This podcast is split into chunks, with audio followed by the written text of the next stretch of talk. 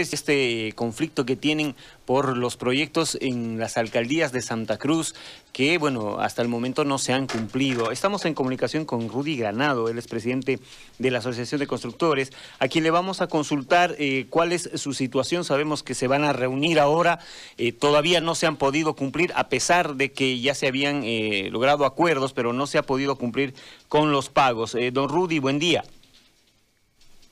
Buenos días, muchas gracias por la cobertura. ¿Cuál es la situación en este momento eh, de, su asociación? Eh, ¿Les han cumplido? ¿Cuántos proyectos eh, todavía tienen deudas con ustedes? bueno, mire, mm, hasta el momento todos los proyectos siguen con deuda, no se ha realizado ningún desembolso, pero previo a ello, por favor, quiero aclarar, es la asociación que tenemos nosotros de empresas constructoras, porque la otra vez se malinterpretó diciendo que nosotros éramos los trabajadores que estábamos reclamando. No, nosotros somos los empresarios, los dueños de, las de las empresas que han prestado servicio a los diferentes municipios en el departamento.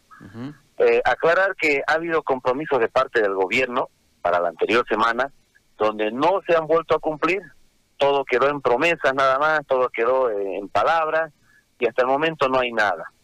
Pero eh, haciendo el seguimiento, si ustedes saben, nosotros el día viernes hemos tomado las instalaciones del FDI Santa Cruz para poder hacer presión a este gobierno que solamente nos trae de promesa en promesa. Hemos, hemos tenido una mala, mala, muy mala noticia nuevamente para el departamento, para las empresas cruceñas, porque nos hemos enterado que sí han aprobado ya cancelación eh, de parte del Ministerio de Economía, ha hecho desembolso al, al FDI. Ahora el FDI tiene el dinero para poder hacer el desembolso a las diferentes empresas en todo el país, pero la, la lista que han elaborado allá, la verdad es nuevamente contraria para el departamento. En el primer desembolso creo que hay ocho, ocho pagos para el departamento de Santa Cruz, de 150 que se tienen que realizar. Y para La Paz, el occidente, nuevamente, los pagos son innumerables. Nuevamente nos vemos afectados, nuevamente nos vemos de que Santa Cruz sigue relegada, sigue la discriminación a flor de piel de parte de un gobierno que es de aquí del Oriente.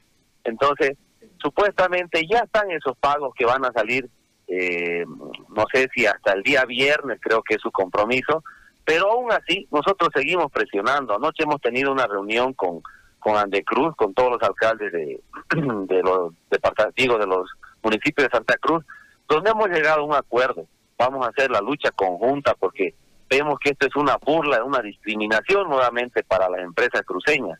Entonces, eh, ellos se están yendo el día viernes, han sacado un pronunciamiento anoche, donde el día lunes, si no hay desembolso hasta el día viernes, ya y tal cual se había planificado, ellos el día lunes van a estar entre alcaldes y concejales, van a, van a ir a hacer la presión a la ciudad de La Paz, específicamente a la Plaza Murillo, van a ir a tomar medidas de hecho obviamente de la mano con nosotros. Nosotros también vamos a estar presentes en la comisión allá de nuestra asociación. Y nosotros desde acá, desde Santa Cruz, vamos a iniciar también medidas de presión más radicales, donde ya las vamos a estar anunciando de acuerdo a la asamblea que vamos a tener hoy al mediodía, porque eh, ya no podemos más. Sinceramente, con ocho pagos quieren acallar 50 pagos que es para el 150 que son para el departamento. Con eso quieren acallarnos y seguimos viendo en nuestras narices lo están paseando los pagos para el, occidente. ¿No? ¿Hasta cuándo vamos a aceptar eso? ¿Hasta cuándo? Ya nos han ahogado bastante, ya nos están llevando a la quiebra a muchos y seguimos. O sea, el consuelo que nos están dando, oh, gran cosa de parte del gobierno, es un abuso, es un abuso. No sabemos por dónde va esto, que tenemos que pagar, qué tenemos que hacer para nosotros beneficiarnos. Las empresas cruceñas somos el doble, el triple de los de allá pero los de allá son los que más se benefician. Los de allá incluso tienen más proyectos allá, más proyectos tienen.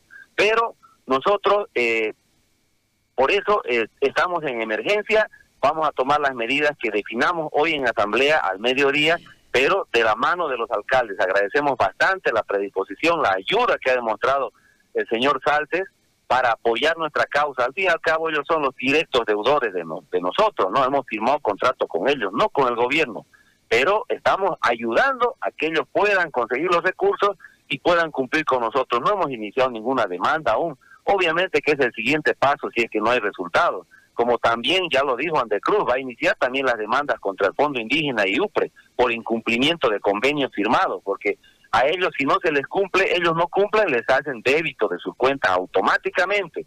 Pero ¿qué pasa en estos casos? Que el FDI y el UPRE no cumplen, no pasa nada, hay que estar marchando, haciendo esto y el otro para que ellos puedan desembolsarnos. Y ahora con la migaja más que nos están mandando para Santa Cruz.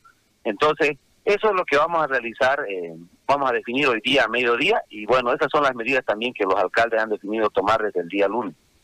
Ahora, ¿cuántas empresas están involucradas en esto y cuántos proyectos tienen de tanto de UPRE como del Fondo Indígena? En el tema de, proyectos, bueno, en nuestra asociación somos 105 empresas los asociados y hay empresas, bueno, que tienen obras con UPRE, obras, otros tienen con el FDI y hay algunas que tienen con ambos. ¿ya?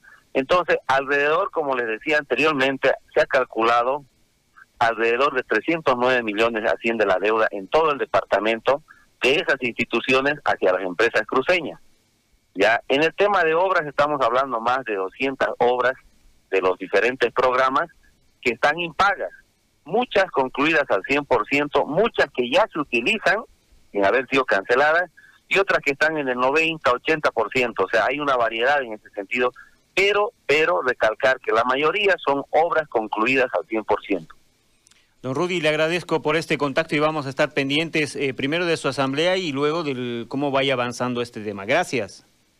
Bueno, muchas gracias a ustedes. Hasta luego. Gracias. Estaba Rudy Granado, presidente de la Asociación de Constructores, con este conflicto que tienen eh, directamente con las alcaldías